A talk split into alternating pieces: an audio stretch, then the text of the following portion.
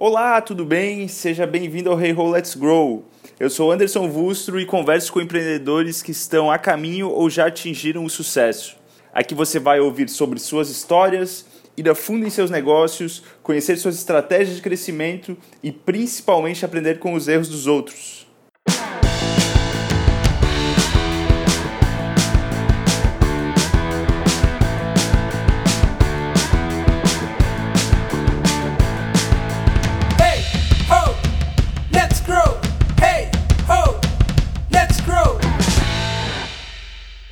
Neste episódio eu conversei com o Diego Wagner e o Diego Cordovez, que são dois dos fundadores da MeTime.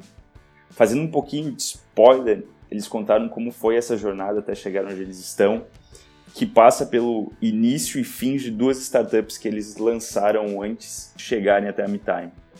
Eles também compartilharam os desafios de conseguir os primeiros clientes e como eles fizeram para validar que havia demanda para o que eles estavam construindo. Confira agora o episódio. Eu queria já começar perguntando um pouquinho da história de vocês. Então, eu conheço vocês de outros carnavais já e sei que antes de chegarem na Me Time, vocês tiveram já um, um histórico aí, às vezes de falha, às vezes de aprendizado. Queria começar que vocês contassem um pouquinho como é que foi essa trajetória aí da, das outras empresas que vocês iniciaram aí, descontinuaram por vezes. Legal, Vustro, ótimo estar aqui. Primeira trajetória que eu e o Cordovez traçamos antes da MeTime não foi às vezes com falhas, foi praticamente quatro anos de falhas. Ah, o empreendedor ele tende, né, nesses momentos, podcasts, palestras, contar a história bonita, mas a gente teve um caminho bem difícil até, até chegar nesse momento da MeTime. Ah, nós nos conhecemos no curso de Engenharia Mecânica, não no curso exatamente, porque a gente era de fases diferentes, mas dentro do movimento Empresa Júnior. Então a gente fez parte ao longo de dois anos da mesma Empresa Júnior, depois fomos para outras esferas de, ah, do MEG, que a gente chama, estadual e nacional, Uhum. a gente também trabalhou junto. E logo depois, logo que a gente saiu do movimento, ah, a gente já quis colocar aquele conhecimento que a gente adquiriu ah, dentro do MEG prova, começando um primeiro business, um primeiro negócio. Uhum. Ah, o nome dele era Loupa e era um marketplace de recomendação de presentes. A marketplace sempre foi um negócio meio hot, meio quente assim, ah, porque a dinâmica dele é muito interessante, né? A ideia é que tu pode escalar ah, dois lados do, de um supply da demand, então eu posso reunir várias pessoas que querem comprar alguma coisa com várias pessoas que Bem querem simples, vender né? alguma coisa e fazer a transação acontecer. Na verdade, não é nada simples. A a ideia desse marketplace específico era um site de recomendação de presentes.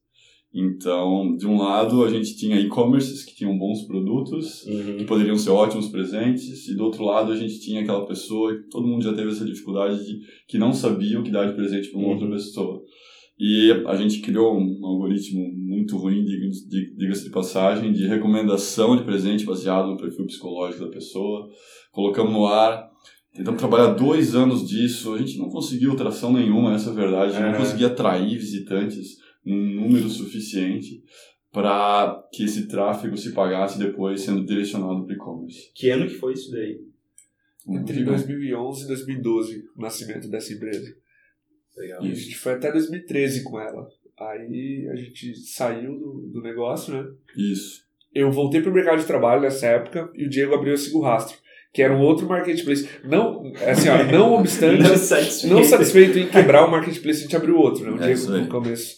E aí eu voltei Gostou depois e assumi o marketing do, da Sigo Rastro, que era um modelo de consultorias online. A gente intermediava consultorias online. Então, eu juntava um empreendedor que precisava de um conselho de negócios, queria se consultar com alguém, uma dúvida rápida, por exemplo, de meia hora, era a duração média das consultorias, com um expert num determinado assunto. E esse foi a base da MeTime, né? A gente fornecia tecnologia de videoconferência e uma salinha com cronômetro. Então, daí nasceu o primeiro embrião do que era o, o Sales Demo da MeTime hoje. Porque desse produto, é, que a gente também conseguiu fazer muito acesso orgânico e muita visita, muita gente conheceu esse business e chega pra gente hoje e fala: ah, eu lembro de vocês da época da Sigo Rastro, Aham. só que a gente não, por timing ou por. Eu achava incrível o propósito, porque às vezes tinha acesso a empreendedores que eram Sim. especialistas em algum determinado assunto e que, Hum. poxa, poderia estar pagando, mas está, está conversando. É, eu posso dizer, Anderson, que depois de dois anos a gente validou que o mercado brasileiro não estava pronto para comprar consultoria online. Ah, Eu não sei se ele está pronto ainda hoje. Eu acho que não. Eu, eu brinco que em determinado momento esse business vai existir e vai ser Uhum. super bem sucedido. As pessoas elas vão pagar para ter acesso a um conhecimento específico de uma pessoa chave no mercado dela. Uhum. Mas em 2013 barra 2014 não era o momento. Eu não sinto que o mercado está pronto agora. Também pode ter sido um erro de escolha de vertical. A gente, hum, nosso, Abriu. É, não. ao contrário, a gente nichou muito em startups. Então, Ah, eu, eu queria que startups tivessem acesso a mentores que tivessem um conhecimento específico em marketing digital, vendas ou fundraise. E a gente sabe, startups não tem grana, via de regra. Uhum. Elas têm pouquíssimo acesso a capital, pouco dinheiro para investir, então elas ficam realmente reticentes em pagar 400, 500 reais na hora de um consultor, não, não importa quão bom ele seja. A gente conseguiu, claro, vender um bom número de consultorias dentro dessa plataforma, mas o, o business não ia tomar o tamanho que a gente imaginava. Uhum. É, no, no direito, por exemplo, na época a gente descobriu que existiam três single rastros no ramo do direito. Específicas. Que é, por exemplo, teu cliente foi preso com porte de armas ou drogas. É, tu não vai ler todo o código penal. Tu se consulta, consegue o habeas corpus, libera o cara e boa. Então, Uhum. em ramos mais técnicos, tipo direito e engenharia, tinha muita chance. Agora, o empreendedor, como o Diego falou, mal tem grana para sobreviver amanhã. Então, ele não valoriza tanto essa questão de tomar uma decisão melhor. Então, esse dinheiro não ia para Sigo Rastro, ia Uhum. para outro, pra É, outra frente. E finalizando, chegou num ponto onde a gente tinha 30 centavos na conta bancária da Sigo Rastro. A gente falou, cara, isso não está trazendo o volume de capital que a gente precisa para fazer essa empresa ser solvente e crescer. Ah, nesse momento a gente optou por ir para o B2B. Ah, então, cara, se não está dando para vender para pessoa física mesmo, ah, vamos tentar vender a tecnologia de videoconferência, no qual as consultorias acontecem no Sigo Rastro para Uhum. alguns negócios. E isso se transformou a vídeo, que depois, por consequência, se transformou na MeTime e acabou dando uma pivotada para o mercado de inside sales, que é onde a gente está hoje. Legal. E o que é a MeTime hoje? Hoje a MeTime é uma empresa focada em desenvolver conteúdo e tecnologia para times de inside sales. É, é meio estranho a gente falar conteúdo, né? Mas a gente acredita que o mercado no Brasil ainda está começando a fazer inside sales. Tem muitas empresas que fazem, mas tem muito mais empresas que ainda não, não conhecem os benefícios dessa estratégia comercial. Uhum. E a nosso objetivo de construir conteúdo é exatamente para educar eles, para ajudar eles a serem mais bem-sucedidos ah, dentro da sua área de inside sales, ou caso eles comecem a trabalhar com essa estratégia comercial. E tecnologia é o nosso software. Né? A gente tem um, um software que permite os vendedores fazerem videoconferência, telefonemas e estruturar uma cadência de prospecção para conversar com seus leads. Tudo isso é encapsulado na MeTime. A gente conecta isso ao CRM da empresa para que todas as informações ah, tenham um CRM como repositório. A gente também traz um painel de métricas para o gerente entender o que está funcionando e o que, que não está funcionando na operação de inside sales dele. Voltando um pouquinho, então, nessa transição, até, talvez até da vídeo para MeTime Ah. também, no momento que talvez vocês não tinham um posicionamento tão claro como vocês têm hoje, é, como é que foi essa é, conquista, essa é, aquisição dos primeiros clientes, né? Porque o termo Inside Sales em si, ele é relativamente novo hoje em dia, né? E há, há alguns anos atrás era ainda mais novo. Como é que foi essa essa jornada aí dos primeiros clientes? Legal. A gente, até no momento que o Diego estava na Espanha, as primeiras visitas comerciais da vídeo eu ainda fazia. Eu lembro que eu visitei umas 15 imobiliárias aqui em Floripa. Era uma solução ainda de atendimento online antes de site sales. Então a gente chutava que o nosso primeiro público-alvo seriam as imobiliárias. Então Focaram É, nesse nicho. er- eram visitas mesmo. A gente ia, apresentava o produto, marcava uma reunião. E eu acho que o universo estava dando tanto tapa na cara da gente, mostrando que seria inside sales o nosso, a nossa modelo de negócio ideal. Então, a gente começou mais fazendo essas visitas e testando o mercado, uma coisa que todos os empreendedores fazem, que é ir para a rua e, Uhum. e ver se tem demanda por aquilo. E aí você começa a perceber as reações do cliente na própria reunião e fala, não é aqui. Então a gente depois. Eu lembro que o Diego visitou algumas também quando voltou para o Brasil, depois a gente foi para outras verticais, até achar vertical de software e entender que Inside Sales era esse modelo de vendas e que a gente precisava também ser um case de Inside Sales. E a gente passa para uma outra estratégia. Uhum. Depois, Mas no essa- come- no começo era visitas, basicamente. Cara. A gente ia, sentava com o cliente, mostrava o produto e via se tinha demanda. Isso foi até que período, assim, ou até que quantidade de clientes? Ah, foi bem no início. E na verdade a gente fazia isso quando a gente estava na busca pelo Product Market Fit. Uhum. Então a gente Sim. testou ah, quatro verticais de negócio como potenciais clientes. Imobiliárias, que o Cordovez comentou, Não deu certo. não deu certo. Testamos e-commerce, testamos empresa de consultoria como potenciais clientes. Uhum. Na verdade, o mercado de inside sales que nos encontrou. Ah, uma empresa lá de São Paulo chamada Sistax. Falou, Diego, eu tenho um, um problema específico. Eu uso Skype para fazer vendas remotas, para os meus vendedores apresentarem o, o nosso produto para potenciais clientes. Uhum. Só que eu vendo para grandes empresas. E o firewall dessas empresas bloqueia o Skype. Será que o teu produto pode nos ajudar? Uhum. Ah, e a gente colocou o produto na mão deles e, de fato, a gente conseguiu diminuir o número de demonstrações que eles perdiam. E a gente pensou, bom, se essa empresa tem esse problema, outras podem ter. Então, nesse início, a gente não foi tentar vender inside sales para quem não fazia. E foi tentar resolver um problema de operações de inside sales Ah. existentes. E à medida que o business foi crescendo e a própria estratégia comercial foi ganhando maturidade, a, a gente conseguiu também educar empresas que ainda não faziam e começar a vender toda a estratégia para eles. Mas a minha sugestão para todos os empreendedores é sempre encontre um problema super pequeno que o nicho de mercado tem e comece resolvendo ele. Claro que já com uma visão que esse problema pode aumentar ou que esse mercado vai aumentar Uhum. e daí tu vai junto com o mercado crescendo em robustez de produto, de proposta de valor, e por aí vai. Toda a MeTime, a, a vídeo na época, era moldável. Ele falava, vamos atacar imobiliárias. Eu escrevia posts sobre imobiliárias. O Vitão, nosso CTO, pensava no produto já, né, Uhum. em, em mudá-lo, alterá-lo para o que os imobiliários independente- independentemente queriam. Ah, depois e-commerce, pô, e-commerce eu lembro que tinha uma funcionalidade de um, de um atendimento online via videoconferência no pop-up, assim. Deu um trabalho danado para fazer, mas porque o e-commerce queria. Cordovez ia lá escrever texto sobre e-commerce Uhum. para se posicionar como autoridade e ajudar o Diego a vender, entendeu? Então, todos nós moldávamos conforme a vertical. Isso durou uns quatro meses, foi um trabalho fantástico do Diego de catar essas verticais e, e pum, achar. Validar. Não, software. Porque quando a gente, quando essa vertical nos achou, todas as métricas de uso dispararam. E quando você Uhum. tem um SaaS sem métrica de uso, você não tem nada na mão, né? Então, quando a gente viu essas métricas de uso decolando, o tempo em videoconferência aumentando muito, a gente viu, pô, tem alguma coisa aqui. E essa vertical valoriza.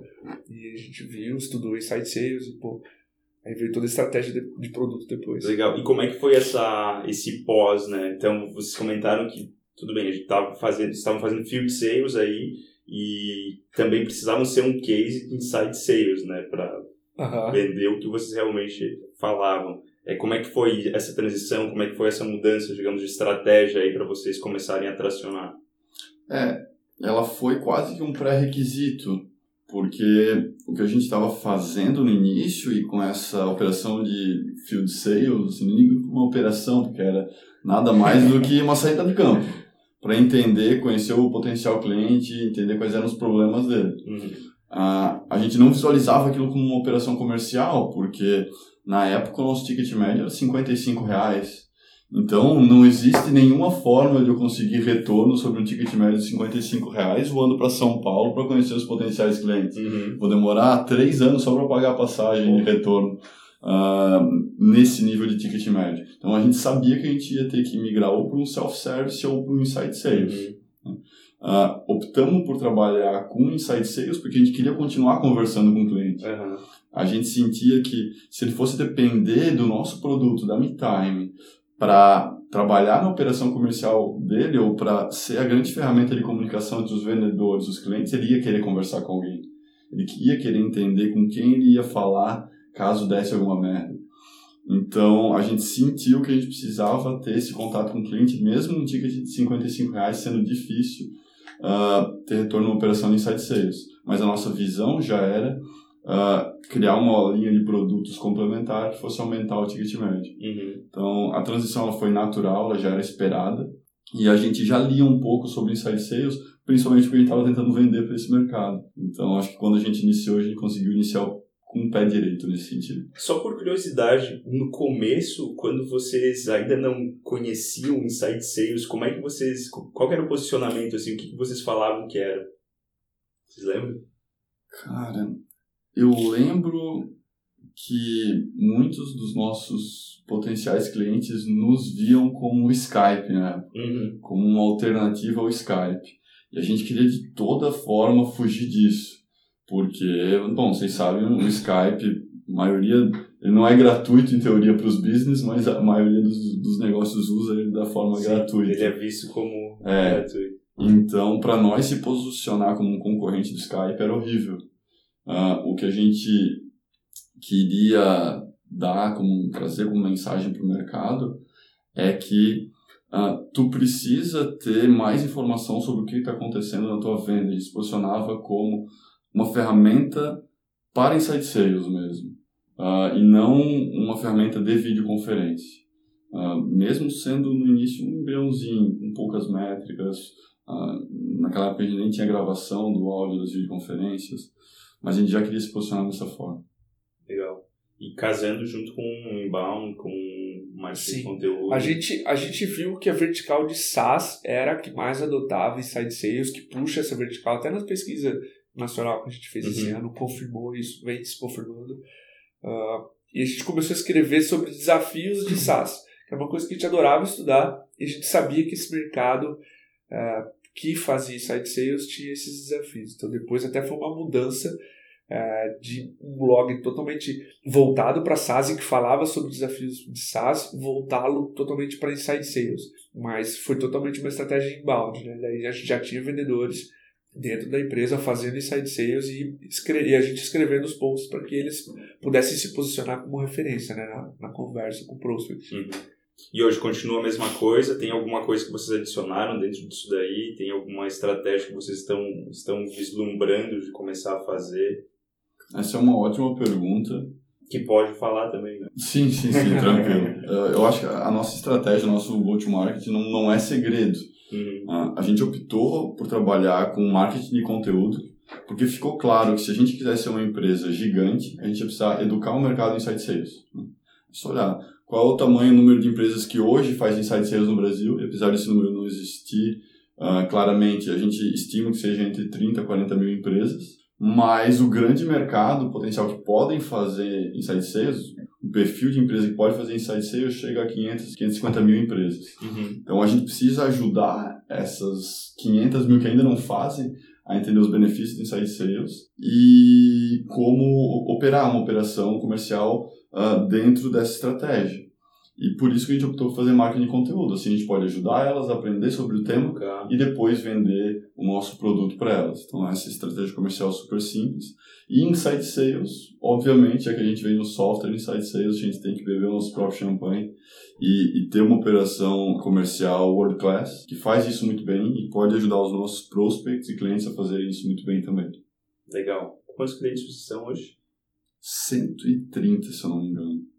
Tá, legal. Com uma equipe de 18 pessoas. crescendo ano após ano, uma taxa de quê? Cara, a gente finalizou 2015, enquanto a gente estava na própria acelera- aceleração do Darwin, com cinco pessoas. Passamos de 5 para 9 em 2016 e agora de 9 para 18.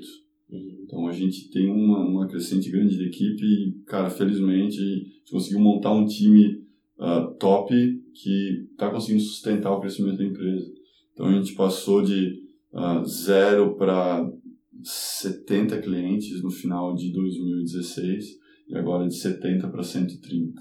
Legal. Ah, nosso foco no último ano vem sendo aumentar a gama de produtos e ticket médio que a Uhum. gente consegue aumentar a robustez de faturamento da empresa. Então, colocando, eh, eu não sei analisados os últimos, se pegar os últimos 19 meses, mas a gente deve estar crescendo num ritmo de 18, 19% mês a mês. Legal. Para finalizar essa primeira parte, como é que vocês estão vendo o futuro aí, digamos, os próximos cinco anos aí de Insight Sales aqui no Brasil, não somente aqui no Brasil, mas uma visão global também, como é que está é, se movimentando esse mercado? Legal. Se você pensar no mercado norte-americano, é, cinco anos depois que, que nasceram empresas de inbound marketing, tecnologia para automação de marketing com HubSpot, Marketo, nasceu demanda para ferramentas de insight sales, porque as empresas geram leads Uhum. e elas querem vender para esses leads. E aconteceu a mesma coisa aqui, cinco anos depois que nasceu os resultados digitais, essas empresas começaram a gerar leads e começaram a querer vender é, tecnologia para vender melhor Uhum. para esses mesmos leads. Então, a Insight Sales para nós é inevitável. É uma tecnologia que é uma modalidade, na verdade, que só cresce.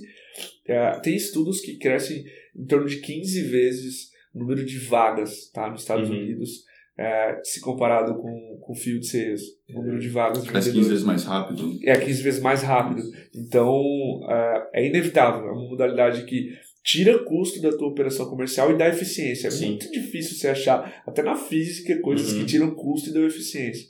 E também Então- é, tem um perfil é, do, do comportamento do próprio cliente, né? De ele não querer ter mais tanto esse essa aproximação física, né? Hoje em dia é tudo muito mais, poxa, o telefone, o WhatsApp ou é, qualquer tipo de coisa que não tenha o, a aproximação é, geográfica nesse sentido. Eu acho que para muitos mercados, sim.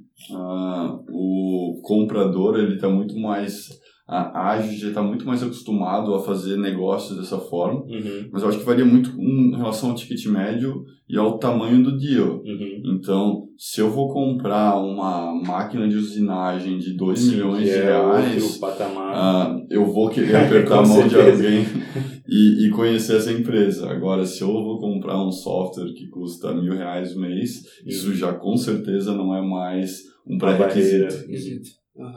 Esse mesmo comprador já aprendeu a não ir mais na loja e comprar um livro na Amazon, alguma coisa assim. Então, esse medo, essa distância por esse ticket não, já está quebrando. Uhum. Então, na hora de comprar o software, ele fala, pô, por que vocês, cara, vir aqui, se eu consigo fazer uma demo e testar esse software remotamente, conversar com o vendedor, ter uma conversa saudável sobre preço barra valor Uhum. e tomar a decisão. Então, a gente acredita bastante e tem empresas muito bem sucedidas fazendo milhares de clientes com Inside Sales. Então, para nós é, é inevitável, uma tendência que só cresce. E, poxa, eu sei que vocês estudam muito conteúdo, principalmente de fora, para trazer aqui quentinho.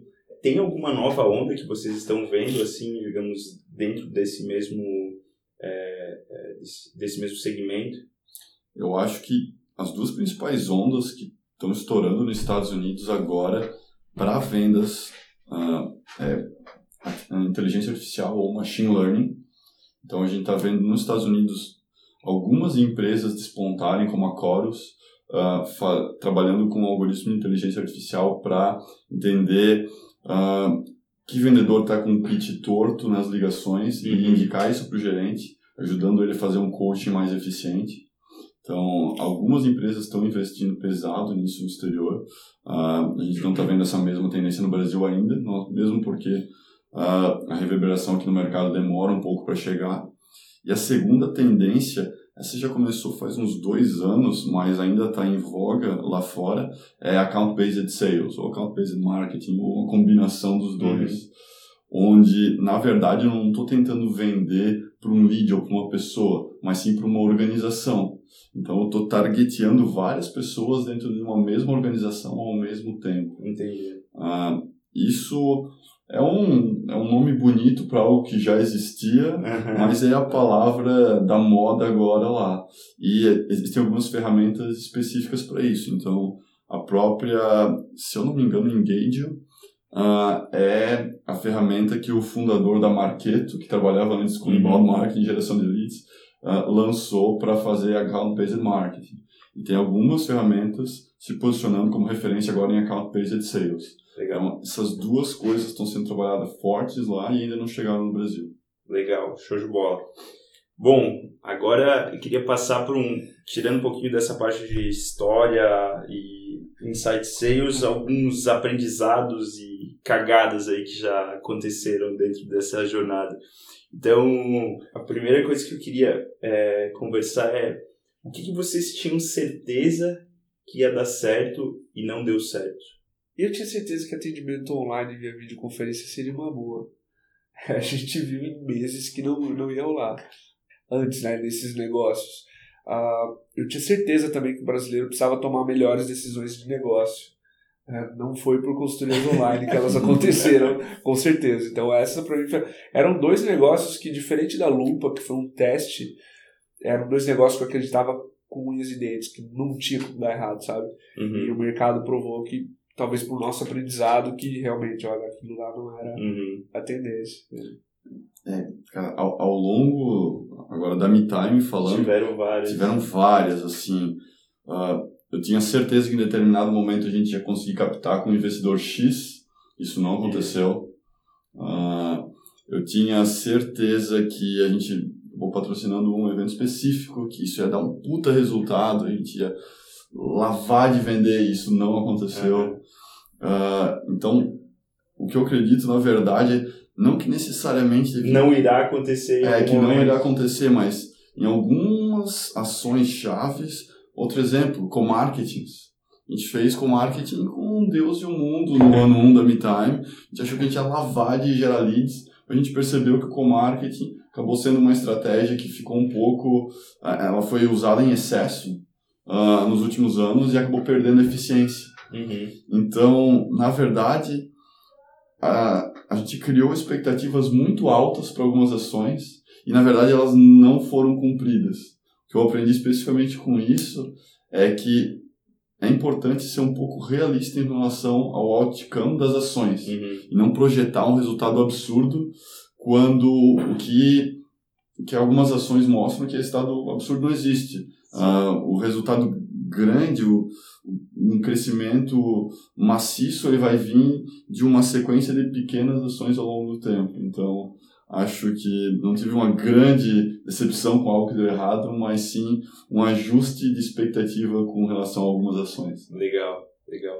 E, dentro desse mesmo, bom, similar a isso daí, teve alguma é, questão, ou uma coisa meio fora do comum ou bizarra que vocês chegaram a fazer para conquistar algum cliente, para conquistar algum parceiro?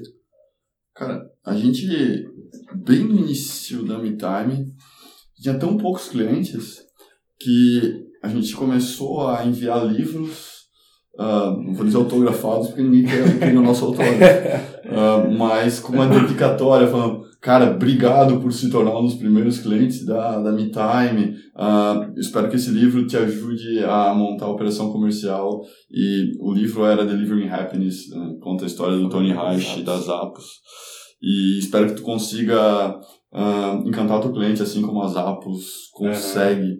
E então o que a gente fez, eu acho, a gente nunca foi um partidário de vamos fazer um puta desconto aqui de 60% no final do Uhum. mês para conseguir bater a meta, para conseguir fechar esses clientes.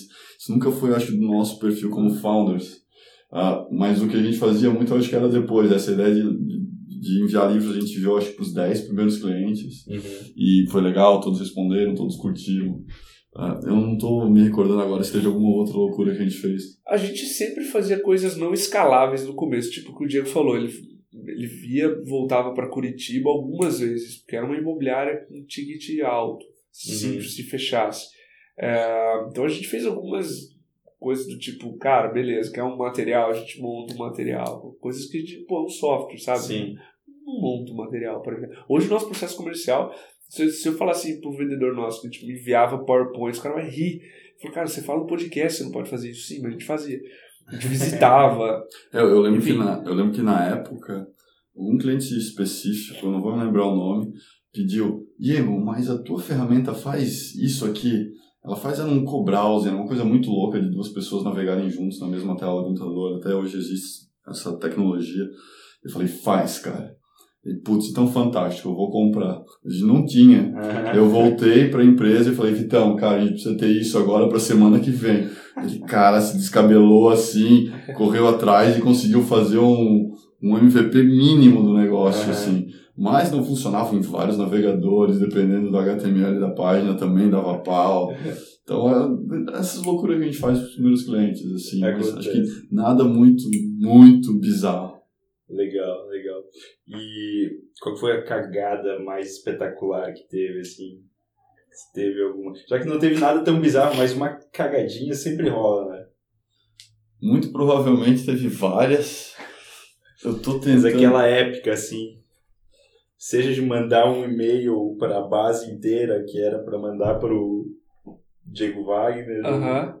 Eu não lembro de alguma coisa muito, muito grande. Bom, uma coisa do escritório que aconteceu duas semanas atrás, é, a gente tem uma máquina de moer café e ela, ela queimou, ela desligou. O problema, a gente deixou ela ligada porque achou que ela tinha queimado e na verdade depois ela continuou funcionando. Ela funcionou por um dia inteiro quando não tinha ninguém no escritório e queimou a rede elétrica inteira da empresa com três fontes de computador que foram pro pau. Então foi uma cagada mais estrutural assim.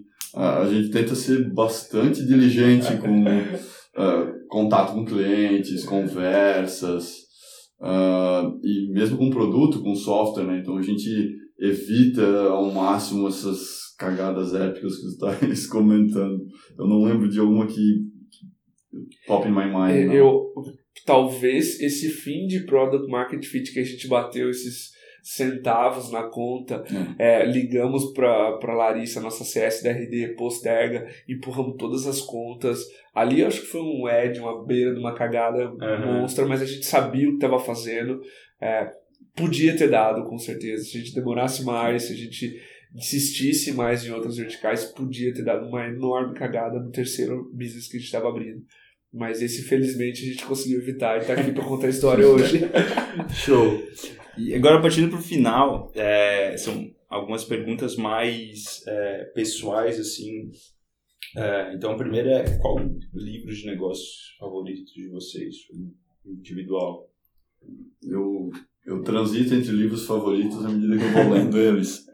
o meu favorito hoje é A Loja de Tudo, do, do Brad Stone. Ah, ele basicamente passou por horas de entrevista com o Jeff Bezos, da Amazon, e Uhum. conta a história dela, mas numa um, uma ideia de verdade nua e crua. Então, ele conta quais foram as cagadas, os desafios, os lows ah, que a empresa teve, Uhum. desde foi super difícil levantar, levantar capital quando eles abriram ah, abriram o mercado na bolsa e ah, quando começaram a, quando lançaram o Kindle os problemas então me ensinou muito sobre business sobre a visão do Jeff Bezos de uma cultura forte Uhum. sobre a visão dele sobre roadmap de produto e para mim é um grande livro de negócios Legal. Eu gosto de alguns de vendas, mas um de negócios que eu sempre recomendo para empreendedores que estão começando é o Lean Analytics, porque ele te dá uma, uma visão principal assim de seis tipos de negócio: marketplace, SaaS, eh, user generated content, são como redes sociais. Uhum. Ah, qual é a moeda de cada uma dessas redes? Como faz para crescer cada um desse tipo de negócio? As métricas, como evoluem ao longo dos anos? Então, ele dá seis tipos de negócios e alguns estágios onde o negócio evolui e como você deve acompanhar, o que que você prioriza nesse tipo de negócio. Eu lembro que quando a gente mudou da Sigo Rastro para vídeo, de um marketplace para um SaaS, foi um livro marcante para mim, porque, cara, a gente está entrando num território novo, que é Uhum. SaaS. O que, que nós vamos fazer? Nós vamos ler pra caramba. E esse foi um livro que me marcou porque ele explicou tão bem o que era um SaaS, que a partir dali foi fácil produzir conteúdo, foi fácil buscar literatura depois. Então ele foi um livro de base para mim, que me Uhum. permitiu é, procurar outros assuntos dentro daquele nicho que eu precisava. Legal. Então, e-commerce, ele detalha muito bem o que é um e-commerce, o que, importa, quais são as taxas, abandono de carrinho, quanto você deve preocupar. Então, é um livro fantástico, assim, para quem está começando, entender seu próprio negócio e para onde ele vai. Show. E ferramenta online ou aplicativo favorito? Bom, eu sou meio Não bias vale falar falar. Tinder, né? Eu falei eu achei que tu ia falar não vale falar me time. É, eu também. Eu, eu sou meio bias ah, em falar me time. né? Eu, eu acho que eu tenho duas por meu papel hoje na me time, ah, como CEO. A primeira é Get Lighthouse. Então é um software que me permite ah, traquear o coaching que eu estou fazendo com as pessoas dentro da me time. Então eu gosto bastante da forma como ele me permite ah, traquear ações que ah, as pessoas com as quais eu estou trabalhando têm que fazer até o próximo one-on-one e por aí Uhum. vai. E o segundo, eu uso muito o Evernote para compartilhar pensamentos, para gravar coisas que estão na minha cabeça e não me deixar esquecer, ah, e mesmo tomar notas de uma reunião. Eu uso essas duas. Legal.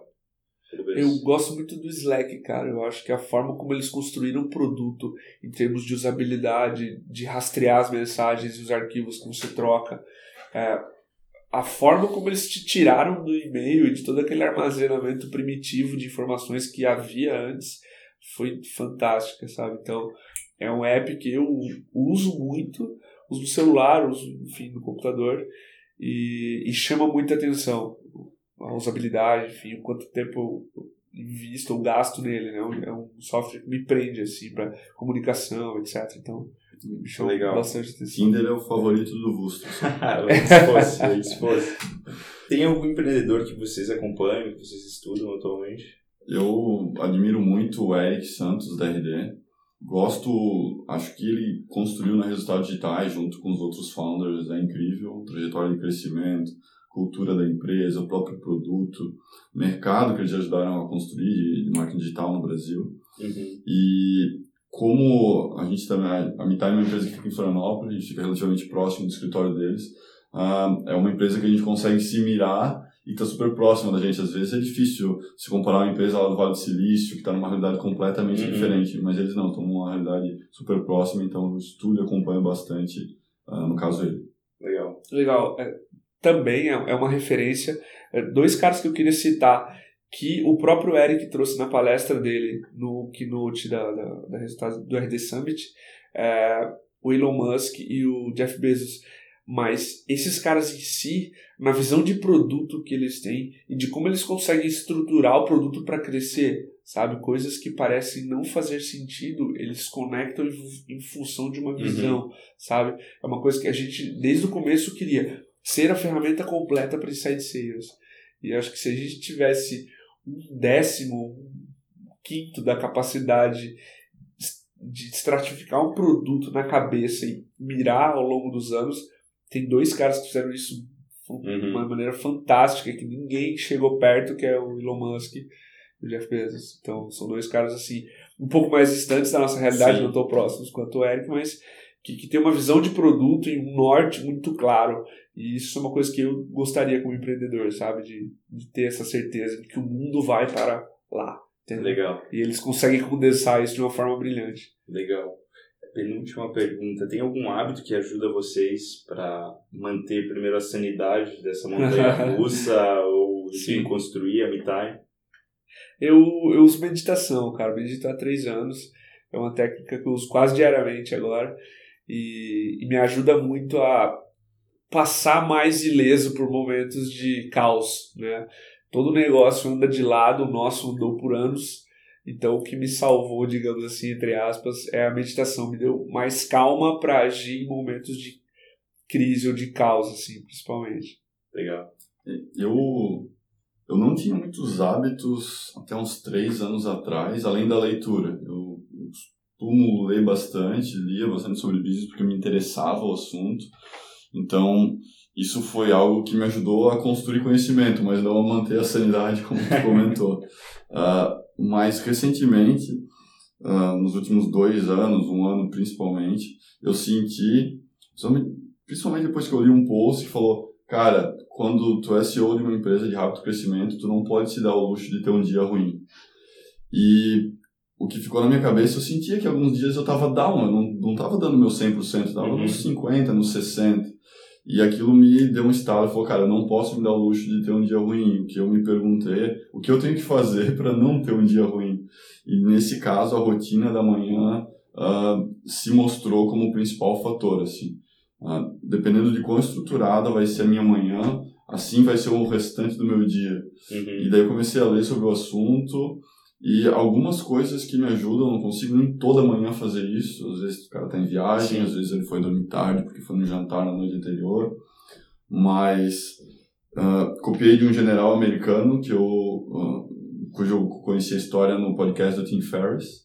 Legal. que falou que a primeira coisa que ele faz de manhã é arrumar a cama perfeitamente. E eu deixava. Faz isso? E eu deixava a minha uma zona. Assim, eu falava, por que eu vou arrumar a cama? Que perda de tempo. E a questão, pelo menos o mindset que ele tem, é que ele quer fazer alguma coisa perfeita desde o início. Ele quer que a primeira coisa que ele faça no dia ah, já seja com um mindset de excelência. Eu acabei de arrumar minha cama de forma perfeita. Então, as próximas atividades que eu E vou já fazer... tenha também a, a sensação de um trabalho feito já no início É. da. uma task done. É. Então, comecei a fazer isso, comecei a tomar uma ducha fria no final do banho, dá uma acordada, dá uma energia pro cara.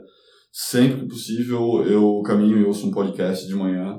Então, eu percebi que eu não conseguia acordar para ir pra academia. Eu tentei por anos, assim, Uhum. mas eu não conseguia acordar cedo mesmo e ir pra academia, principalmente porque eu não gosto disso. Mas eu gosto de ouvir podcast e eu gosto de caminhar, então para isso eu consigo, isso eu consigo fazer. Sim. Então, a, a rotina da manhã é algo bastante importante para mim, manter a sanidade, manter uma alta performance. Legal. Show. E a última coisa, que é mais aberta, assim, mas é o que vocês fariam diferente se vocês soubessem o que sabem hoje, dentro de toda essa trajetória de vocês? Essa é difícil, hein? Cara, vai ter que cortar depois desse silêncio aqui. Mas ah, eu provavelmente faria algumas coisas. A primeira delas seria ser o mais limpo possível em termos de investimento captação de investimento, até eu ter muita clareza sobre o product market fit. Então, na Sigo Rastro, a gente trouxe um investidor anjo muito cedo para dentro, sem antes ter clareza sobre o market fit, para quem a gente ia vender, se a gente ia conseguir tracionar. E o que isso acontece, o que isso na verdade ocasiona, é à medida que a empresa patina, ah, esse investidor que tu trouxe para dentro perde aquele tesão, aquele momento, ele não está vendo o negócio para frente. Uhum. E ao mesmo tempo tu dilui a empresa e o pool de ações no momento e usa aquele capital não porque deveria ser usado, que é para Uhum. crescer, para financiar crescimento. Então eu com certeza atraí investidores mais tarde na jornada. Só no momento em que eu estou com uma boa clareza de como escalar dentro daquele mercado. Legal. Legal. Uma mentoria que eu fiz com o André Siqueira, das Estados Digitais, ele falou, Diego, não deixa o teu marketing ser gargalo, porque vendas paga com juros. Foi essa frase. Porque vai faltar lead, vai ter briga de vendedor, teu, teu time comercial não vai conseguir acelerar. E ele falou, não deixa teu time de marketing ser gargalo. E por um bom tempo eu consegui entregar para vendas inteira, sem ninguém no marketing. E só que foi gargalo, entendeu? Uhum. E é uma coisa que eu carrego comigo assim, cara, não prestei atenção em algo que um baita do empreendedor Endeavor me falou. Eu não prestei atenção o suficiente naquilo, entendeu? Uhum. Anotei várias coisas, mudei completamente várias coisas. Matamos um podcast depois da mentoria. A gente ia ter dois podcasts, matamos um depois dessa mentoria, porque era demais sobre SaaS e nada sobre inside sales. Uhum. Só que esse conselho específico ele me deu, não prestei atenção, cara. E foi gargalo, entendeu? E vendas deu uma parada de crescer porque eu já não estava entregando lead suficiente. Então, a gente teve que fazer uma série de outros experimentos, mídia paga, tive que dominar a mídia paga Paga até trazer alguém. Enfim, é, foi, fui gargalo e fui avisado que seria. Então, era uma coisa que eu, que eu prestaria mais atenção e faria diferente. Se ele estiver ouvindo, eu vou prestar mais atenção nas próximas conversas com ele. Boa, boa, vou mandar pra ele depois. Legal. É isso aí, galera. Esse foi o episódio de hoje. Eu espero que vocês tenham curtido tanto quanto eu. É, se você gostou do que ouviu, curta, compartilhe, deixe seu recado. E caso você tenha também algum feedback ou gostaria de escutar um empreendedor específico em um próximo episódio, conta pra mim também. É isso aí, pessoal. Até a próxima. Valeu!